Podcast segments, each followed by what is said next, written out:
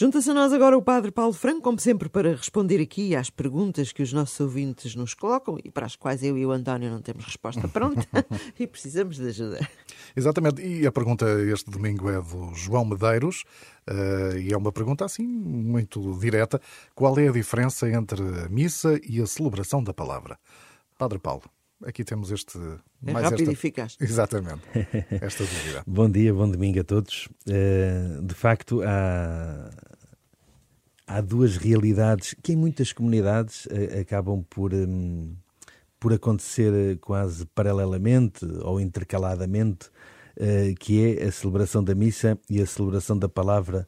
E eu acrescento na ausência do presbítero, às vezes a chamada celebração dominical na ausência do presbítero. Um, enfim, então, se calhar vale a pena aqui, para responder esta pergunta que é tão simples e tão direta, mas vale a pena aqui eh, dizer, eh, separar aqui as coisas. Em primeiro lugar, o que é que nós estamos aqui a falar? Estamos a falar, eh, em primeiro lugar, de um sacramento, o sacramento da Eucaristia, aquilo que nós tradicionalmente dizemos a missa, e de uma celebração que pode ser presidida também por um padre ou por um diácono, mas também pode ser por um leigo, uh, mas que não é sacramental. O que é que é sacramental? É a presença real de Cristo na Eucaristia, ou seja, o momento da consagração das espécies eucarísticas, isto é, do pão e do vinho, no corpo e sangue de Cristo há uns programas atrás a gente falou aqui Sim, da, das, das, matérias dos Exato. sacramentos, não sei se se lembram, e se as pessoas se lembram um bocadinho disso, que todos os sacramentos. Site, é, que todos os, é verdade, que todos os sacramentos têm uma matéria e uma forma. E, portanto, a matéria do sacramento da missa é o pão e o vinho. A forma é a forma da consagração, que eh, eh, provoca aquela, aquilo que nós chamamos a transubstanciação, a mudança da substância das espécies eucarísticas naquilo que é a dimensão sacramental do corpo e sangue de Cristo, que nós acreditamos, pela fé, que Cristo está realmente presente uh, no altar da Eucaristia. E por isso é que quando vamos comungar e o sacerdote diz o corpo de Cristo, nós respondemos Amém, quer dizer uma concordância com aquela afirmação. Eu acredito, eu digo sim, uh, creio, uh, que isto que me está a ser apresentado é o corpo de Cristo, é esta presença real de Cristo, esta dimensão sacramental. Portanto, isto é aquilo que acontece no cerne da celebração da missa, eh, a consagração. Claro que essa uh, consagração que decorre na chamada liturgia eucarística, na liturgia do sacramento, uh, não é única na celebração da missa, porque existe uma outra liturgia, que é a chamada liturgia da palavra, onde o centro é a proclamação da palavra de Deus, onde escutamos as, as leituras bíblicas, onde o sacerdote faz a sua alocução, aquilo que chamamos a homilia, a sua exortação, que nos ajuda também uh, a deixar encarnar aquela palavra na nossa vida, e depois momentos de oração, outros ritos orantes eh, que estão em, em, eh, em articulação com estas duas grandes liturgias da missa. Quando falamos de celebração da palavra, estamos a falar apenas desta liturgia da palavra, ou seja, quase que podíamos dizer que é a, celebração de uma parte da missa. Está errado dizer isto, não é? Porque a missa não sim, se separa. Sim, mas eu entendo o que é que está a querer dizer. A missa não se separa. Isto, é, eu gosto sempre de dizer isto, que é para as pessoas não pensarem sim, que eu estou a dizer aqui uma heresia. Melhor. E não é isso que eu quero. Não, é? não quero dizer aqui nenhum erro, mas para as pessoas perceberem o que é que estamos a dizer é. Eu expliquei aqui um bocadinho, em traços gerais, como é que a missa se estrutura. Agora nós vamos pegar numa dessas partes da missa e vamos apenas celebrar essa parte da missa, quase partindo da missa a meio.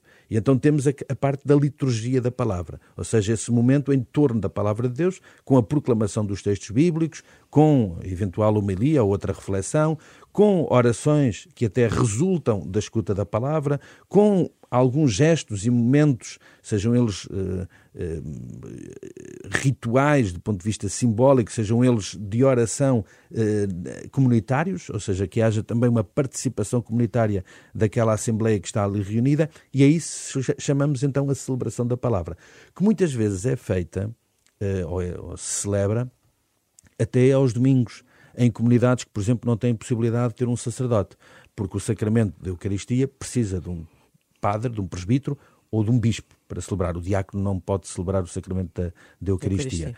Enquanto que a celebração da palavra pode ser também presidida por um diácono ou até por um leigo. E quando é ao domingo, chama-se a isso a celebração do domingo na ausência do presbítero. E, portanto, é, é, é, celebrado muitas vezes por um, por um leigo.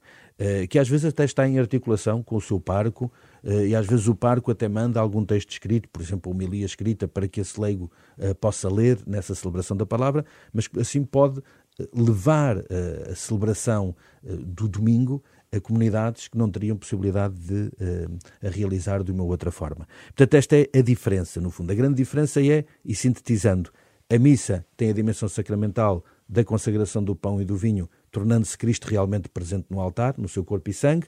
A celebração da palavra não tem esta dimensão sacramental e apenas se resume à dimensão da proclamação da palavra de Deus e da reflexão e oração a partir desta proclamação da palavra de Deus. Então deixe-me juntar aí mais uma coisa para a confusão.